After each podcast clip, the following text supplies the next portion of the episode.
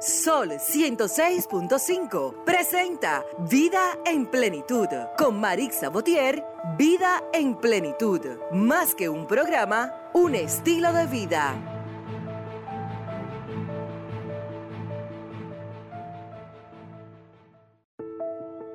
Sol 106.5 presenta Vida en Plenitud con Marix Sabotier.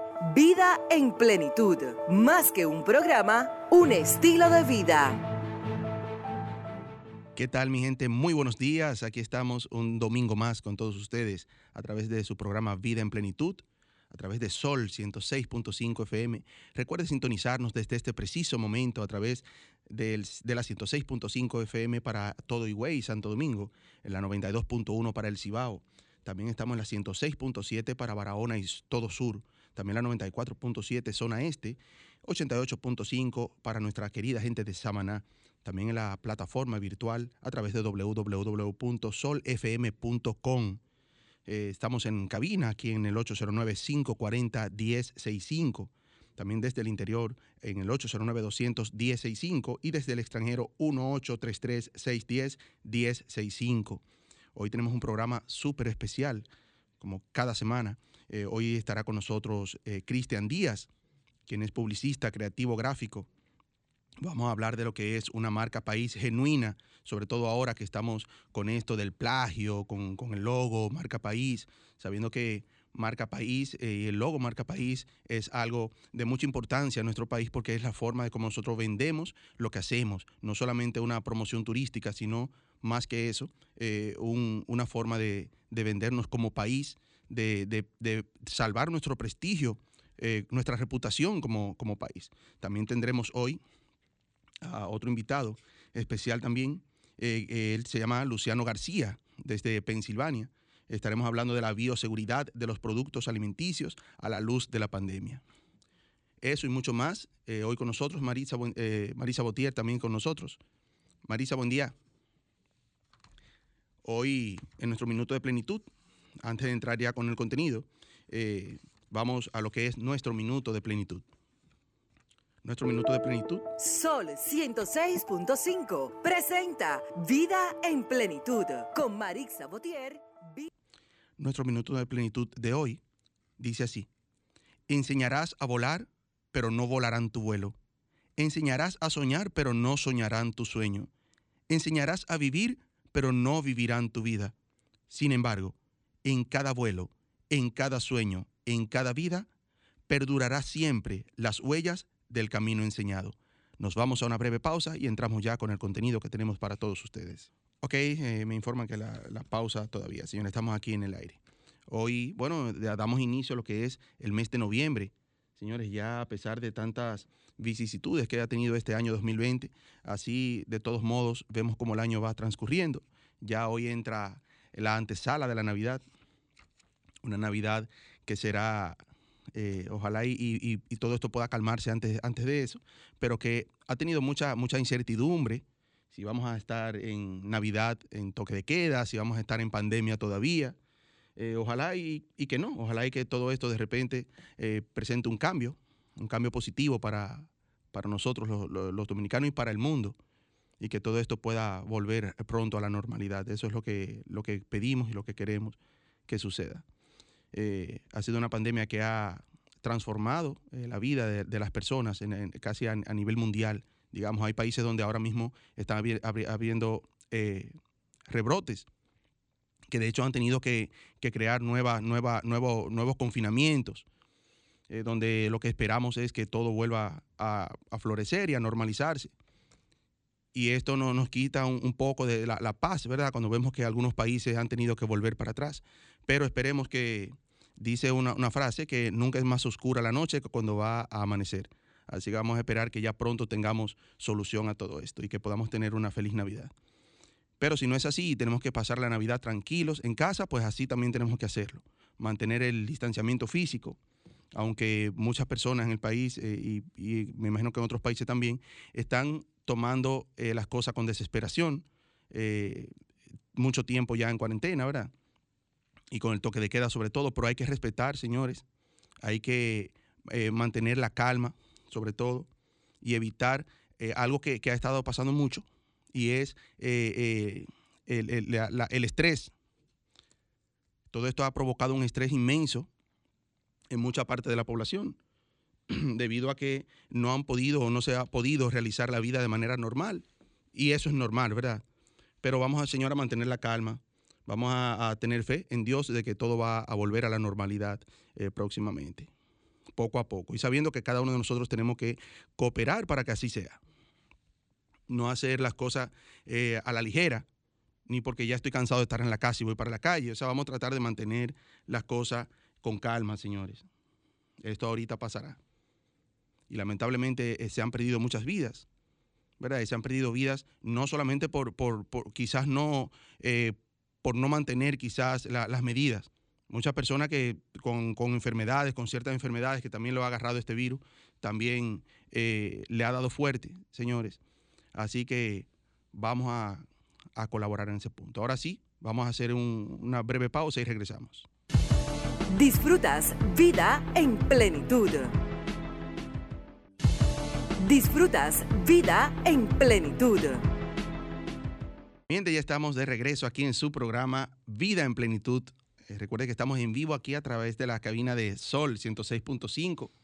Eh, agradecidos de su, de su sintonía, de su fiel sintonía, eh, como cada domingo de 9 a 10 de la mañana. Hoy tema súper interesante. Hoy vamos a hablar un poco.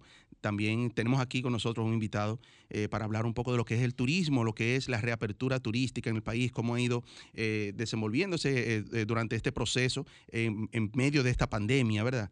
Pero aún, como decíamos antes de la pausa, estamos en medio de una pandemia, pero tenemos que salir a flote, ¿verdad? Y salir airoso de todo esto. Pero también retomando el tema de antes de la pausa, salir airoso, pero salir airoso tomando las cosas con cautela, sabiendo que hicimos lo que debimos hacer para que las cosas funcionaran. Porque le echamos la culpa a los gobiernos, le echamos la culpa a la, gente, a, los demás. Entendemos que este virus, esta pandemia, le va a dar a todos menos a mí. Y, eso es lo que hace que si cada uno pensamos así, nos tiramos a la calle, hacemos eh, una vida prácticamente normal y eso es lo que nos lleva a, caer en, la tentación, vamos a decir, ¿verdad? Y eso es lo que nos lleva a los contagios. Vamos a parar esto, señores, pero vamos a pararlo nosotros. Vamos a tomar toda la medida necesaria. Aquí está con nosotros Pedro Castillo, quien es un experto en turismo. Eh, buenos días, Pedro. Buenos días, Willy. Buenos días, público oyente, querido público oyente. Gracias por su sintonía reapertura del, turismo en la República Dominicana, Pedro, ¿cómo se ha ido desarrollando? Eh, vimos que tuvimos un stop. Aquí eh, el país, eh, la República Dominicana, uno de nuestros pilares principales es el turismo. los ingresos al, país provienen a través del turismo, básicamente. Cuando hablamos de turismo, los turistas que nos, visitan, turismo interno también, que las remesas que recibimos, todo eso estuvo prácticamente paralizado durante todo el proceso de, la pandemia y ahora tímidamente hemos venido eh, desarrollando lo que es la reapertura del turismo, eh, incluso de manera interna. Y vemos que de manera interna, valga la redundancia, se ha ido dando ese apoyo eh, porque vemos en las redes sociales, vemos en las calles, vemos las noticias, cómo los hoteles han estado abarrotados prácticamente. ¿Cómo, ¿Cómo, desde tu punto de vista, experto en turismo, ves ese desarrollo que se ha ido dando para la reapertura del turismo aquí en el país? Sí, primero se ha hecho un muy, muy, pero muy buen trabajo desde el Ministerio de Turismo. Se ha coordinado con el, presidente de la República y el Ministerio de Turismo, han coordinado una estrategia excelente que ha dado muchos resultados, comenzando con la seguridad para los viajeros en los puertos y los aeropuertos, que son los lugares por donde ellos acceden a nuestro país. Se ha trabajado para concientizar primero al personal tanto de salud pública, o más bien tenemos un departamento de salud pública en los aeropuertos coordinado con el Ministerio de Turismo para asegurarle al viajero cuando entra al país eh, su salud y, el bienestar de ellos aquí, tanto en manejo de todo lo concerniente a lo que son los trámites de migración, aduana, el distanciamiento ya medido, eh, diseñado. Eh, y esa es la parte principal para que el turista eh, venga sin miedo. Eh, ahora mismo la situación eh, internacional, vamos a decir, porque el turismo local es consciente de la situación y sabe ya manejarse y está mirando desde aquí cómo se manejan las cosas. pero los turistas internacionales tienen ahora mismo más miedo al COVID, por decirlo de esa manera, que, a otras cosas. Es decir, están concentrados en lo que es el, contagio y esas cosas. Entonces se ha estado trabajando de la mano con, con, esa, con esa situación, también eh, sin dejar de atender lo que son las condiciones que deben tener los lugares a visitar. Es decir, se ha estado trabajando de una manera total en lo que es la recuperación, eh, en las, eh, las medidas tomadas también en los hoteles y los lugares donde visitan los turistas, así como el acondicionamiento. Es decir, se ha estado trabajando duramente con eso. Ya el gobierno tiene dos meses y más de dos meses. Y desde que entraron ahí han estado trabajando un plan, una política pública muy bien diseñadas entre el presidente de la República y el ministro de Turismo, y claro, y con su equipo de trabajo, han estado visitando todos los lugares del país, incluyendo lugares que estaban un poco abandonados, como es Bahía de las Águilas, Pedernales. Es decir, se están buscando todas las ideas posibles, la estrategia eh, eh, indetenible para recuperar tanto los lugares que estaban un poco abandonados, condicionándolo para cuando el turismo arranque, como también, como hablaba anteriormente, lo que es la, seguridad para que vengan sin miedo. Así es. Vamos a, darle paso a nuestra anfitriona que ya está en el aire ahí, Maritza Botier. Buenos días, Marisa. Buenos días, Willy, ¿cómo estás? ¿Qué tal? ¿Todo bien? Gracias a Dios. Qué bueno, gracias a Dios que estamos un domingo más en este su espacio Vida en Plenitud nosotros desde nuestros hogares y Willy desde allá, desde el estudio de Sol 106.5 y llevando lo que es este espacio Vida en Plenitud. Gracias Willy, gracias a Michelle que también nos acompaña en cabina y gracias a ustedes. Y no, sin antes darle la gracia al Todopoderoso que nos da la oportunidad de un domingo más de estar aquí en Sol 106.5, la más interactiva. Willy, gracias a Dios, hoy empezaste con un tema eh, eh, digamos, en boga, como son los temas que tenemos en el día de hoy. El turismo, que es una necesidad eh, que arranquemos en ese sector. Así es, Marisa. Sabe que el turismo, las personas vemos el turismo, los que no tenemos mucho dominio, mucho conocimiento del tema, vemos el turismo como, ok, turismo es los extranjeros que nos visitan y que vienen aquí, pero el turismo es algo inmenso y Pedro nos lo puede explicar, explicar mejor. Y es que el turismo arrastra al país prácticamente completo, porque si vemos eh, quienes trabajan, o sea, no solamente los turistas que vienen, las líneas aéreas que los traen, el personal de los aeropuertos que trabajan en los aeropuertos que reciben a esos turistas, los, los, los, los transportes. toda una maquinaria. ¿Perdón? Porque es que toda una maquinaria porque envuelve lo que es agricultura, productos, eh, personas que trabajan con artesanía porque preparan los, eh, las habitaciones, las que sí preparan la lo, que es eh, la decoración de interiores, o sea, es toda una industria, toda una industria. Así, es. Pedro, ¿cuánto, cuánto, cuál, es el promedio de turista que recibe la República Dominicana tradicionalmente? Aunque sabemos que ahora eh, el, 2020 varió, pero ¿cuál es más o menos el estimado de, turistas que recibimos aquí en República Dominicana? Los numeritos que se han estado sumando se están haciendo a partir del, del 19 para atrás. Es decir, porque el 2020 ha estado prácticamente eh, semi paralizado, a pesar que tuvimos unos meses completamente paralizados. Pero del 19, eh, por ejemplo, el 2018, 2019, por poner los últimos años, eh, nosotros recibimos 6 millones y medio de turistas aproximadamente.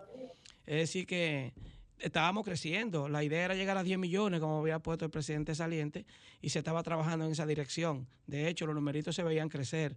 Pero al llegar la pandemia, a pesar de que nosotros, República Dominicana, antes de la pandemia tuvimos también una situación un poquito delicada, que fue un descrédito por un mal manejo de la prensa, tanto nacional como internacional, que se hizo eco de algo completamente dañino, que no, no sé de dónde, de dónde salió. Porque Eso fue cuando decían, escúchame Pedro, decían que, que murió un turista, que, que, eh, que todo ese tipo de cosas que, que hacían que el turista se, se alejara. Exactamente cosas que se pudieron haber manejado de otra manera. Bueno, el resultado de ello es que después que pasó, pasaron unos meses y que investigaron, resultan que esas muertes fueron de una manera muy diferente a lo que decía la prensa. Nos hizo mucho daño, mucho, mucho daño. Eh, bajó bastante el turista. Bueno, se puede ver que en 2018 llegaron más turistas, llegaron 300 y pico más, 300 y pico más, 300 mil y pico más de turistas que, que el año 2019 por ese descrédito. Se estaba trabajando en esa dirección fuertemente con una publicidad, una, una promoción bien detallada, clara y consciente para que el turista internacional viniera sin miedo aquí y que no, realmente eso no era cierto lo que estaba pasando, que eso era una mala información. Pero entonces inmediatamente a través de esto llega el coronavirus, nos paraliza y hemos estado entonces desde esa fecha a esta parte trabajando por ver cómo recuperamos nuestro turismo y como decía anteriormente, se está trabajando en esa dirección con mucha conciencia y sin descanso. Sí, pero sabe Pedro que cada turista, igual que cada ser humano, tiene gustos diferentes, ¿verdad? Nosotros estamos preparados para recibir 10 millones de turistas, o sea, eh, la capacidad del país, el país tiene capacidad a través de habitaciones y eso para recibir 10 millones de turistas. Claro, claro que sí, el país tiene eh, capacidad para recibir muchas más personas de ahí. Pues ahora mismo contamos con 95 mil habitaciones, 84 mil 500 aproximadamente de habitaciones de hoteles y 10 mil 500 habitaciones de eh, apartamentos para alquiler. Es decir, tenemos la capacidad y creciendo, todavía se siguen haciendo más hoteles. Pueden ver siempre la noticia que, que, un hotel nuevo, mira ahora en la Lincoln están planificando hacer un hotel, prácticamente dos hoteles en uno. Es decir, estamos trabajando en esa dirección, pero sí tenemos espacio, claro que sí, capacidad y personal preparado y capacitado para manejar esos turistas en, toda, en todas las, las áreas de nuestro país tanto en los hoteles como, eh, o sea, tanto turismo de sol y playa como turismo de aventura, turismo rural, es decir, ecológico. Tenemos toda la capacidad dominicana, como dice, que es la República del Mundo, nuestro eslogan nuevo, es la realidad. Nosotros tenemos todo, todo, todo para recibir mucho más de 10 millones de turistas al año. Excelente. Pedro, vamos a hacer una breve pausa. Si Marisa no tiene alguna otra pregunta. Eh, Marisa. Eh, no, está bien. Eh, eh, gracias, Pedro, por su información. Ya tenemos también a nuestros invitados en plataforma. Está Luciano García desde Pensilvania, con quien estaremos conversando sobre los productos agrícolas en pos de lo que es la pandemia, Excelente. el cuidado, esa bio, bioseguridad que, se, que debemos tener con ellos. Y también está con nosotros Cristian, con Cristian Díaz, quien es un experto en un tema que también tenemos en boga, digamos que es marca país. Marca Así país, con él excelente. estaremos conversando después de la pausa y nos vemos en breve. Perfecto. Adelante. Disfrutas vida en plenitud. Mi gente, ya estamos de regreso aquí en su programa Vida en Plenitud. Recuerde que estamos en cabina a través del 809-540-165. Estamos en vivo aquí en, los, en, la, en la cabina de Sol 106.5. Eh, vamos a hablar ahora con nuestro próximo invitado. Un tema muy interesante. Él es Cristian Díaz, publicista, creativo gráfico. Este tema que también está en la palestra ahora mismo y es la marca país. Necesitamos una marca país genuina y eso nos lo va a explicar, no, no, nos va a hablar sobre ese tema Cristian Díaz. Buenos días, Cristian, bienvenido al programa. Muy buenos días. ¿Me Bienvenido, escuchan Cristian, bien? ¿cómo estás? Sí, muy bien. Sí. Ah, qué bueno. Bien, pues qué bueno estar en tu programa y poder hablar un poco sobre un tema tan importante y que ha tomado mucho auge en estos días. Um, Sí. Estoy seguro que poca gente sabía lo que era una marca país hasta Sí. que ocurrió todo esto. El concepto, por lo menos. Exacto, porque Exacto. hasta ahora eh, la idea de, de- del logo que veíamos y el eslogan que veíamos, eh, todo el mundo pensaba que estaba dirigido solamente al turismo. Exactamente. Cristian, cuando hablamos de una marca país genuina, básicamente, ¿a qué nos estamos refiriendo? Bien, una marca país es una estrategia que comenzaron a utilizar los países y las empresas de esos países para proyectarse en el mercado internacional. Es como proyectar una marca de un producto, pero en este caso estamos vendiendo todo un país. Y claramente las reglas que rigen a la marca de cualquier producto también rigen a estas marcas. Originalidad, que exprese la idea de lo que se quiere vender, que tenga una historia, un porqué, que tenga una filosofía detrás del logo. Hace unos días vi un comentario casualmente de, de un joven que me escribió en, en el video que, se, que está en YouTube, que me decía, no, un logo no es, eh, un logo solamente es un dibujo, no tiene que tener historia, ni, ni, ni referencias, ni nada. y me dio mucha tristeza porque dije, ok, parece que no se tiene claro la idea de que un logo no es solamente un dibujo que, que embarca todo lo que tiene que ver con el concepto como tal. Tiene que tener una historia, tiene que haber un porqué. De por sí detrás de las grandes marcas hay una historia, hay una razón de por qué existen, de por qué se utilizaron tales o cuales elementos y en nuestro caso no puede ser menos. Debemos tener una filosofía y nuestro logo tiene que encerrar todo eso. Que fue lo que sucedió, Cristian, ahora recientemente, y por eso es que este tema ha dado tanto de qué hablar. Y qué bueno por un lado, porque ha dado a conocer este tema, como decías al principio, muchas personas no saben lo que es marca país. Y a través de este tema, no solamente el, lanzamiento de esa estrategia del presidente Luis Abinader, sino también de este eh, famoso eh, plagio, ¿verdad? Que se, que se, ha dado a conocer a través de los medios. No, están permitiendo usar la palabra plagio porque es un elemento jurídico todavía, pero sí podemos... Sí, eso yo te iba a decir. Eso te iba a decir, todavía, como no hay una sentencia definitiva que demuestre que real efectivamente hay un plagio, pero digamos que hay por lo menos eh, eh, la intención, porque hay una denuncia, una denuncia internacional. Hay medios que muestran que se utilizó una base. ¿Con qué realmente podemos nosotros, los que no somos publicistas, en tu caso, que eres creador, qué se necesita entonces al momento de nosotros crear una marca? Porque eso se ve muy sencillito, es RD, la capital del mundo, pero se ve sencillo, pero imagino que eso lleva todo un engranaje. ¿Qué realmente es lo que se necesita, exacto? De por sí, la, la, participación tanto de la parte del gobierno como de la parte de las empresas es importante en este proceso porque crear una marca país lleva todo un background, todo un engranaje detrás de él, porque se tiene que encerrar muchas cosas. Como te decía, hasta el momento todo el mundo pensaba que República Dominicana lo tiene todo y el logo con el sol y las playitas estaba dirigido solamente al mercado turístico, cuando en realidad una marca país debe tener tres pilares importantes. Turismo, que es una de las principales en el caso de Latinoamérica y Sudamérica. Exacto. Eh, turismo, inversión y exportación. Aquí agregaron dos más, agregaron eh, la, la, de cultura y agregaron también la de ciudadanía, la de pueblo pero los tres pilares más importantes que una marca país debe proyectar son turismo, inversión y exportación, ya que lo que un país busca a través de la marca país es dar una buena imagen al mercado internacional, dar una buena cara, ganar reputación. De por sí se ha demostrado que los países que tienen marca país tienen mayor concentración de turismo, tienen mayor concentración de inversión, porque la marca país crea confianza en los inversionistas. De ahí que países, incluso Haití tiene una marca país que pocos conocen. Eh, hay, el Bahamas tiene una marca país hermosa que es excelente. Y la marca país, en este caso, nos posiciona a nosotros como un punto de referencia y de confianza en el mercado internacional. Hay países que ven nuestra marca país para poder elegir si pueden invertir con nosotros y todo lo demás, porque buscan qué nos qué ofrece nuestro país. ¿Qué ofrecemos? Más que una promoción turística, ¿verdad, Cristian? Dime. Más que una simple promoción turística.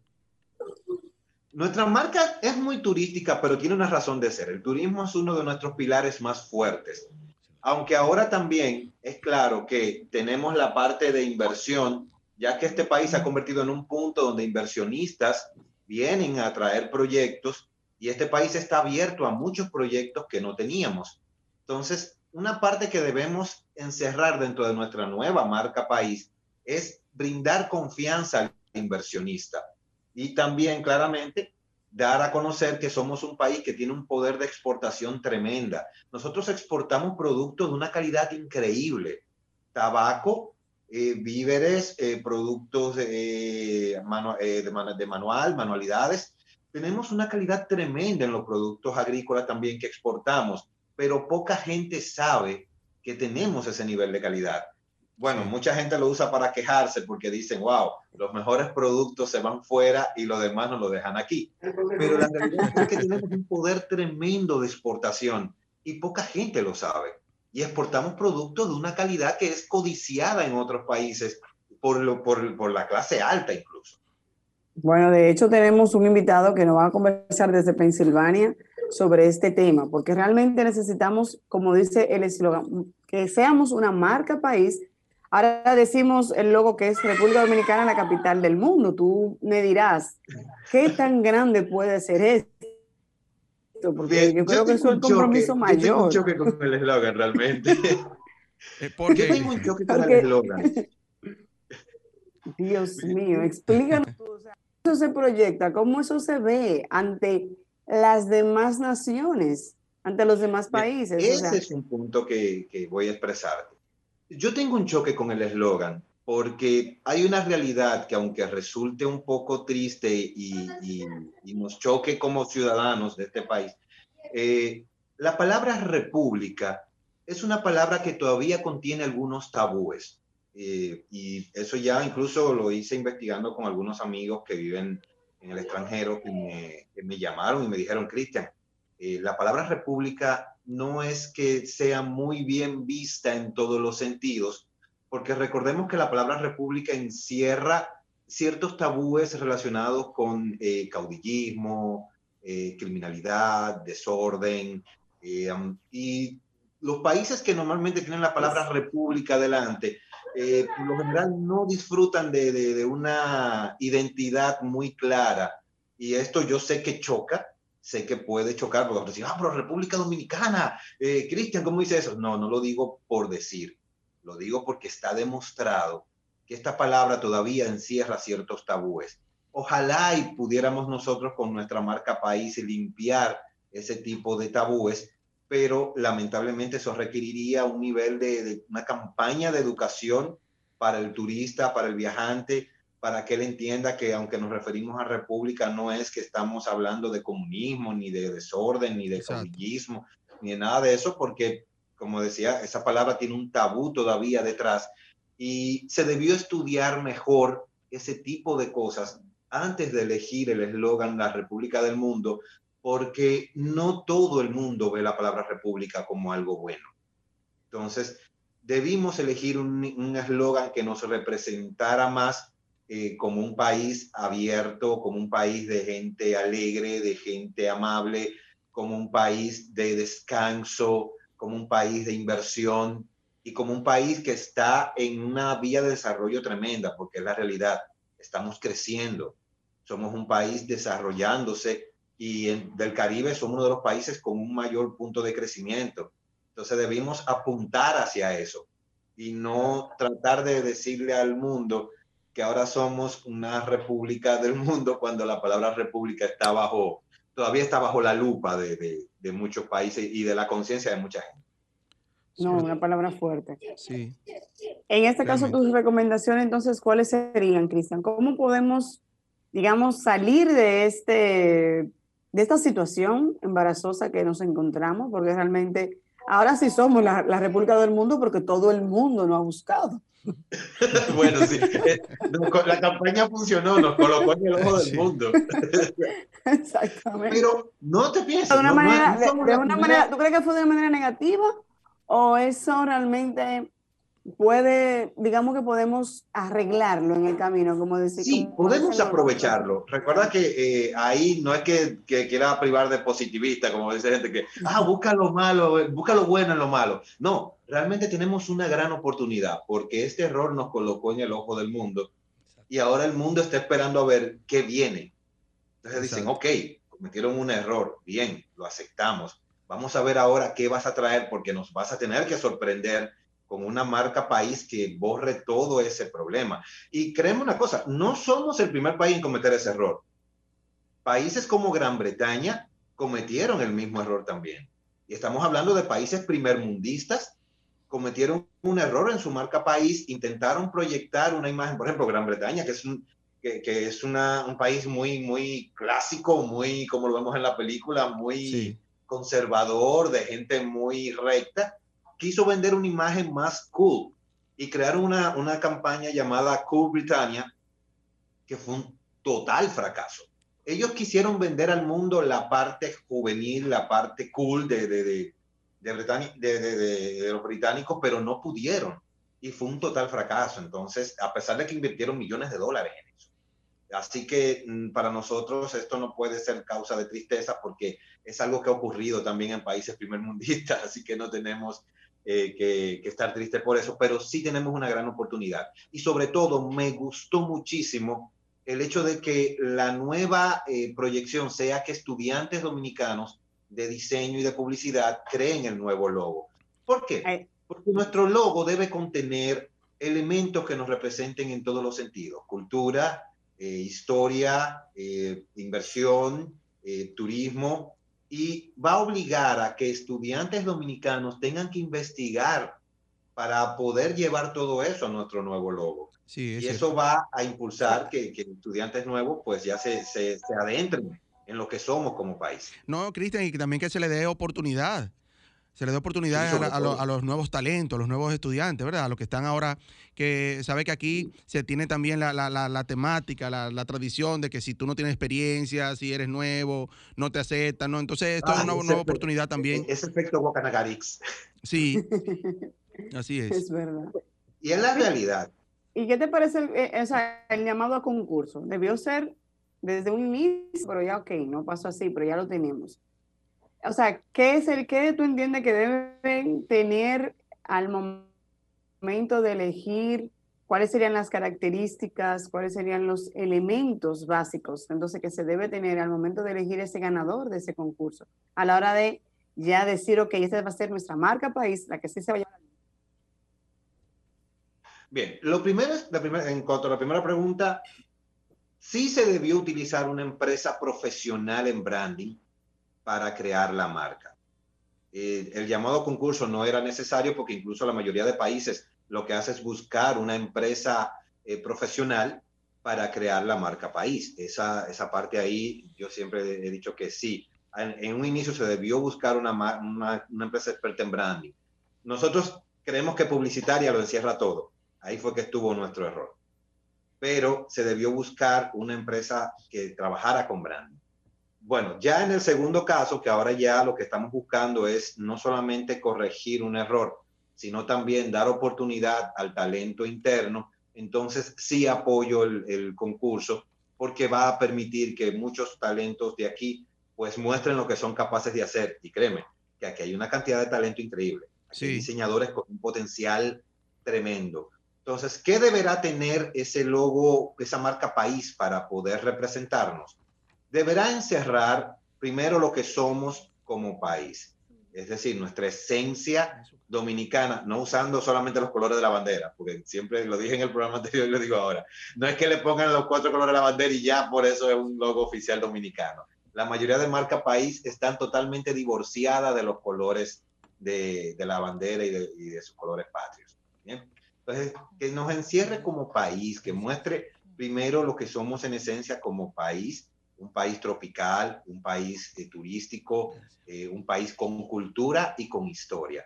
En segundo, que, nos, que muestra también nuestra cara eh, de progreso, que sea un, un, logo que, que, demuestre que somos un país que tiene potencial de inversión, que somos un país moderno, porque esa es una, señores. Yo conozco gente de Estados Unidos, de España, que yo le digo, yo vivo en República Dominicana, y me dicen, ah, y se quedan y cuando digo, ah, vivo donde está Punta Cana. Ah, Punta Cana.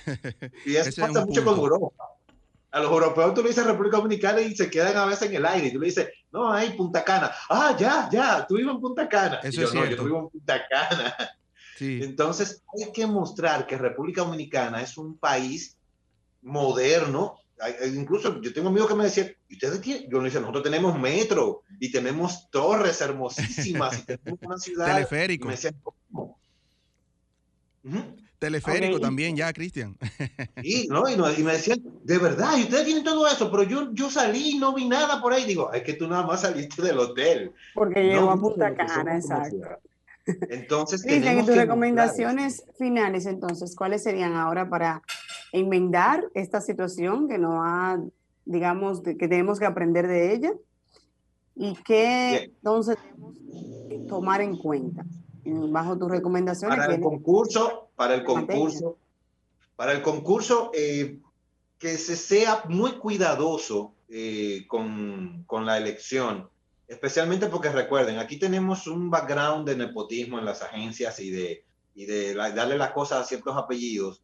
Y aunque no digo que, que no haya eh, calidad y, y, calidad de, de, de creativa en, en, ciertos nombres, hay que ser muy cuidadoso, porque ya que estamos vendiendo que este concurso va a estar abierto para los jóvenes dominicanos de, de diseño y cosas así, es bueno que se sea muy selectivo en ese punto y que se permita que sea una participación muy abierta para que, que, que, personas de todo tipo puedan participar.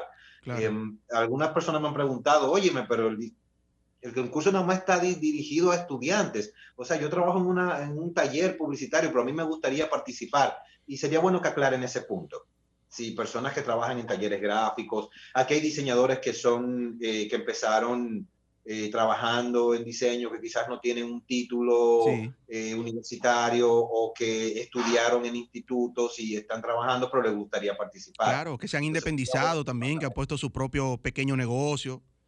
Hay gente que son autodidactas, que aprendieron a diseñar viendo videos o que han estudiado y quieren participar también porque tal vez tienen una idea y sería bueno que aclaren si este tipo de personas puede participar o si está dirigido solamente a estudiantes. Exactamente. Bueno, Porque esta confusión está. Ahí está tu llamado, Cristian, una persona que sí conoce, digamos, lo que es eh, la materia. Eh, qué bueno y que si te pudiesen elegir como jurado para que sí puedan tener entonces las personas estaría encantado, estaría encantado porque de verdad sería genial participar el, exacto, el llamado Cristian, agradecerte eh, la oportunidad de dar tus conocimientos a través de nuestro espacio. Y qué bueno que estás dispuesto a colaborar, porque al final somos todos, la marca es de todos. Claro que sí. Eh, pueden contactarme por mis redes sociales, Cristian Díaz Oficial en Instagram. Ahí pueden encontrarme y cualquier mensaje, cualquier contacto que quieran, cualquier duda o pregunta también la pueden hacer por ahí. Estoy abierto a contribuir. Muchísimas, Muchísimas gracias, Cristian. Cristian Díaz, quien es un experto, debe ser llamado para el concurso Marca País. Cristian Díaz sin H. Cristian Díaz sin H. Si le escriben al que tiene H, hay un peruano que va a estar muy feliz de, recibir un montón de mensajes. ok, Gracias, Cristian. Vamos a una pequeñita pausa y a retornar estaremos conversando con Luciano García desde Pensilvania. También estaremos hablando sobre lo que es la bioseguridad ahora a raíz de la pandemia. Vamos a una pequeñita pausa y retornamos a nuestro espacio Vida en Plenitud. Cristian, si te puedes quedar, nosotros felices, pues si entran las llamadas de preguntas y demás. Así es. Gracias. Además que son unos temas que van en conexión. Tenemos a Pedro Castillo en Turismo y, y Cristian con Marca País. Así que continuamos. Pues me quedo aquí en línea con Disfrutas Vida en Plenitud. Estamos de regreso ya, queridos amigos, aquí en su programa Vida en Plenitud. Recuerden que estamos aquí los domingos en vivo de 9 a 10 de la mañana por Sol. Estamos en cabina aquí en el 809-540-1065. Marisa, adelante. Hola, hola, Willy. Eh, estamos, yo, Willy está desde cabina, yo estoy desde nuestros Está también Cristian y está el señor Luciano García. Buenos días, señor Luciano, ¿cómo está usted? El micrófono.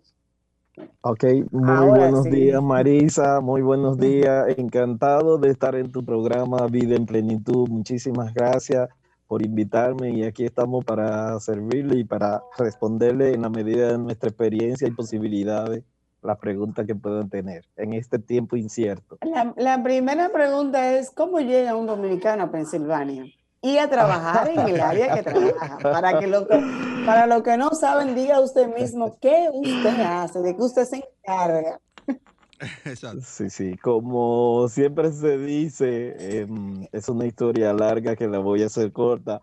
Eh, llegué a Estados Unidos por asuntos familiares y ya venía con mi grado de universidad de allá de, de Santo Domingo, médico veterinario, estudié allá en la Universidad Tecnológica de Santiago y durante un largo tiempo trabajé como muchos dominicanos que tenemos que buscar de qué vivir, trabajé en factoría, pero a la vez iba combinando eso con algunos cursos que yo hacía online en mi computadora, cursos sobre veterinaria. Entonces eso me fue dando un background, me fue dando un antecedente que en el 2015 ya la, se presenta acá en Estados Unidos la epidemia en salud animal más grande de toda la historia de los Estados Unidos, que fue la de influenza aviar en todo medio oeste de Estados Unidos, Iowa, Minnesota ah, y todo ese estado del medio oeste. Me llaman, me preguntan que si soy médico veterinario, digo que sí. Eh, me dice que si he trabajado en AVE, le digo no, pero ah, soy médico veterinario. Y bueno, me contratan, me envían al día siguiente de llamarme una tarjeta con 10 mil dólares y yo con una carencia de 100 dólares.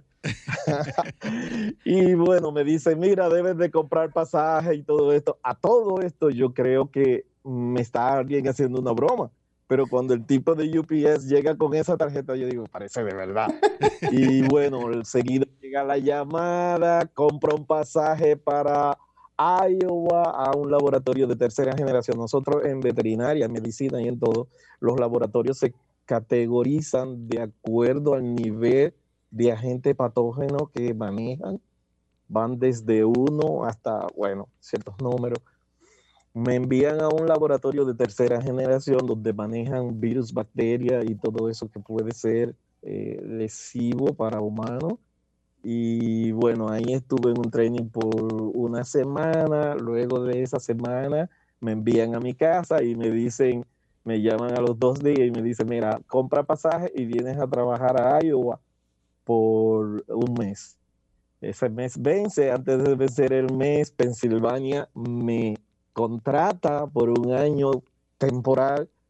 Se vence ese año, Pensilvania me abre el contrato otra vez temporal por un año, se vence ese otro año y abren la posición permanente. Aplico, la gana un militar, pero el militar la rechaza y la gano yo y estoy permanente en el estado de Pensilvania en todo lo que es emergencia en salud animal a nivel federal para el gobierno de Estados Unidos, lógicamente en el Departamento de Agricultura, en servicio veterinario, estamos en inspección, toma de muestra, eh, visitas a granja, visitas a planta de procesamiento de cárnicos eh, y eso es lo que hacemos en el día a día. Con un frío tremendo, pero bueno, esta es la vida. podemos decir que él es nuestra marca país. Silvania, entonces. Porque él nos representa. no tanto así. sí, tenemos un buen tanto así. ¿Qué, más quisiera yo? ¿Qué, más quisiera yo? mira, mira, mira. O sea, fíjate la responsabilidad que tiene tan grande. Y es un dominicano. Y lo hace con gusto y con amor. o sea, entonces eh, puede, puede, podemos asimilarlo como tal. Entonces, básicamente... Es lo que vivo. Y básicamente, ¿cómo entonces podemos eh, eh, verificar, o sea, cómo podemos saber cuál es la esencia en sí, en qué consiste ese trabajo? La esencia, la esencia en sí de este trabajo es aplicar todo lo que son las regulaciones a nivel federal eh, para lo que es los productos de consumo que son de origen animal y para mascota también. Eh, recuérdense que Estados Unidos, a pesar de que es muchos estados en unos solo, como su nombre lo dice, cada estado tiene sus leyes propias, tiene sus ah, instituciones propias también, como su departamento de agricultura en cada uno de los estados. Y también están las leyes federales, que son las que nosotros, y regulaciones federales, Luciano. que son que nosotros como departamento de agricultura... Sí. vamos a tomar esta llamadita, un momentito, por favor. Adelante, estás en vida en plenitud. Buenos días. Estás en vida en plenitud. Buenos días. Tenemos otra línea. Buenos días, vida en plenitud. Ay, buenos días. Yo estoy llamando porque yo para preguntar si el programa de María Cristina ya no lo dan ahí. no tengo esa información, no. Eh, ah, empieza a las 10. A las 10 de la mañana me informan, sí. claro que sí. Después de nosotros entra María Cristina. Gracias. Ok, adelante. Ok, eh, disculpa, eh, Luciano. Ok, entonces este, hay leyes que son federales que están, diría, por encima de muchas leyes o concuerdan con muchas de las leyes estatales y nosotros trabajamos muy cerca con los departamentos de agricultura, con los veterinarios estatales en la aplicación de esas leyes y de los protocolos de requerimientos que haya para que el público consumidor tenga productos de calidad y sobre todo con inocuidad. Son dos palabras que van unidas, pero que cada una significan algo diferente. Nosotros manejamos todo lo que es los protocolos de bioseguridad, al igual que los estados también tienen sus protocolos de bioseguridad, que son las normas para que el público consuma productos eh, excelentes. Sabes, Luciano, que ese es un tema sumamente interesante, sobre todo ahora como en, secuencia a estos temas que hemos tenido hoy. Pedro Castillo nos habló de lo que es la reapertura del turismo. Cristian nos habló de lo que es la marca país y dentro de la marca país está no solamente el turismo, sino también las exportaciones y ahí también entramos nosotros. ¿Cuáles son esa, esa, esos protocolos eh, de dentro de la bioseguridad de, esos alimentos, de esos productos, de nosotros que llegan allá a Estados Unidos para poder ser considerados de calidad, vamos a decirle así? Mire, ah, antes que todo yo quiero felicitar a mis dos antecesores. La de Pedro no tuve tiempo de escucharla, pero la de Cristian sí, muy, muy muy eh, explicativa, muy buena explicación que dio de todos los, los, conceptos y todo eso. Y ojalá que a Pedro se le toma, a, a Cristian se le tomara en cuenta a la hora de elegir o, hacer, hablar de Maca País, porque tiene muchos elementos para eso. Yo lo felicito.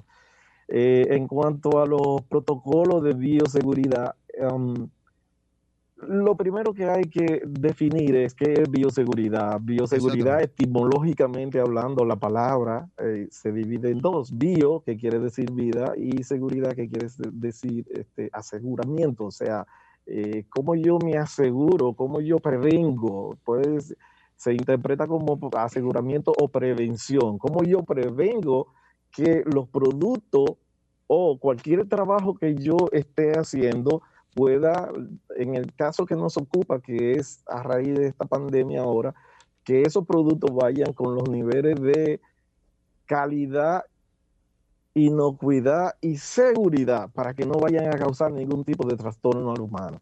Entonces, desde el punto de vista ah, sanitario, podemos hablar de que eso debe de empezar desde la granja, desde donde se crían los animales. Si es gallina ponedora, pues bueno, desde la misma granja, desde que se recolectan los huevos, que se alimentan las gallinas, desde que esa gallina pone los huevos, la forma en que se recogen los huevos, todo, todo, todo, todo, que se le dé seguimiento a eso. Si son vacas productoras de leche, pues bueno, todo, desde la alimentación de esas vacas, desde que esa leche se maneje, sea para consumo directo o sea para hacer queso, yogur o cualquier otro producto, o si es, diría, ganado de carne o cerdos eh, o pollos de engorde, desde que esos animales son alimentados hasta que llegan al consumidor final. Es lo que nosotros en, mm, en veterinaria llamamos trazabilidad. Trazabilidad es trazar hacia atrás el animal desde que el animal nace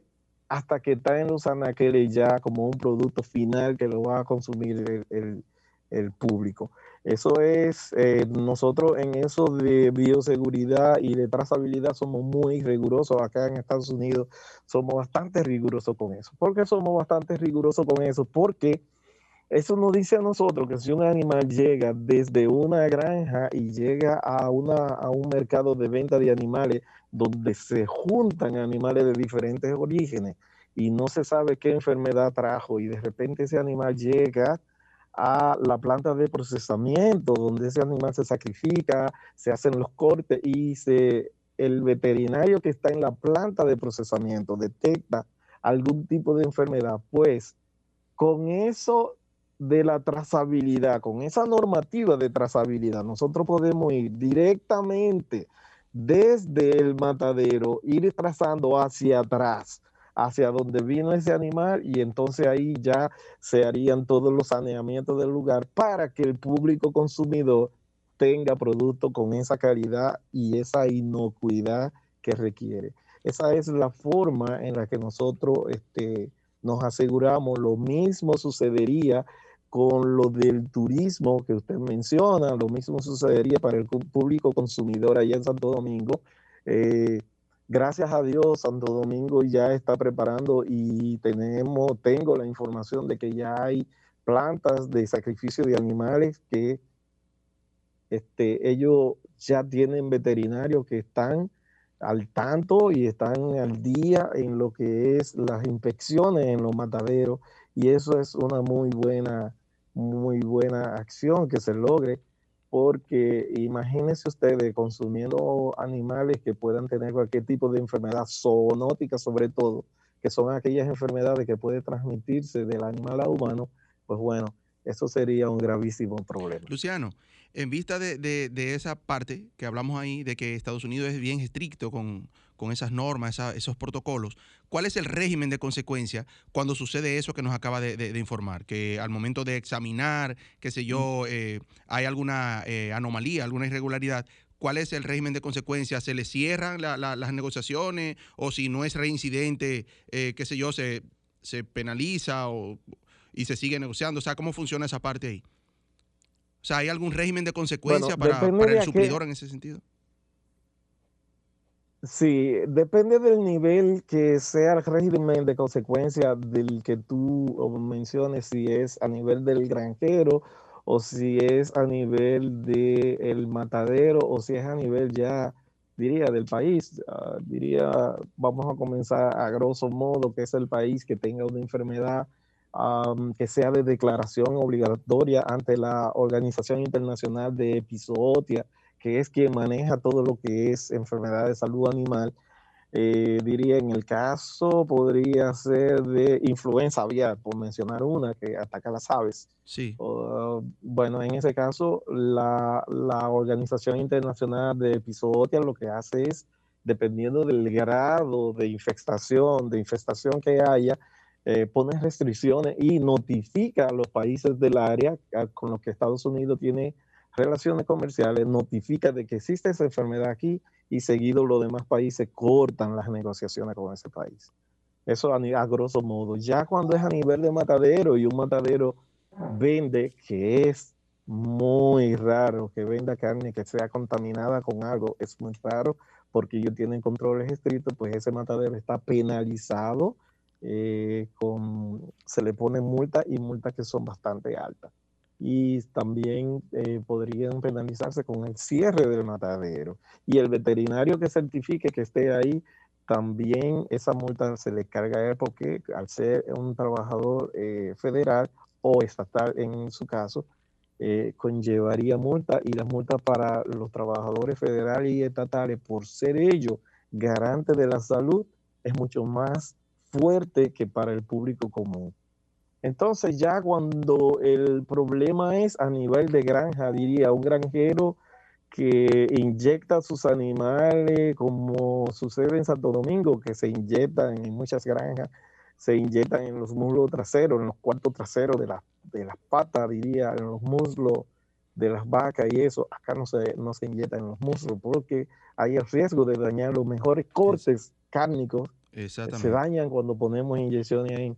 Entonces, ah, cuando un granjero hace eso y se detecta o antibiótico o se detecta que se rompió una aguja y quedó dentro de ahí, el granjero va con una penalidad. Si es un animal viene enfermo y el veterinario lo detecta, pues esa granja se cuarentena. Y créanme, cuando inició esta pandemia, yo le decía a mis amigos y familiares en Santo Domingo que los norteamericanos, especialmente los del campo, saben lo que es una cuarentena.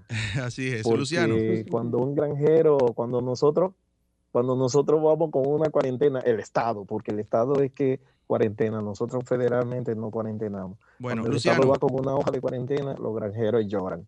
Hemos llegado a la parte final del programa, agradeciendo a Pedro Castillo, a Cristian Díaz, Luciano García, por haber estado con nosotros, excelentísimos temas. Eh, muy importantes informaciones. Su recomendación final en, un segundo es que tengamos cuidado entonces, que prevengamos sobre esos productos. Sobre todo los productos de origen animal, los productos de consumo masivo, tener mucho cuidado, seguir la norma. Afortunadamente en Santo Domingo se siguen protocolos estrictos, especialmente en la cocción de los alimentos. Y yo creo que por ese lado, eso es bueno eh, escucharlo. que sean bueno. consumidos, cocidos, no hay que preocuparse. Excelentísimo, muchísimas gracias. Está Cristian, por favor, tomarlos en cuenta, señor Luciano. Gracias del alma, gracias Cristian, gracias Pedro Willy. Muchísimas gracias a ustedes. Michelle, gracias. Nos vemos el próximo, domingo y ustedes sigan ahí en sintonía con Sol, que tiene mucho más contenido para ustedes. Escuchaste Vida en Plenitud por Sol, la más interactiva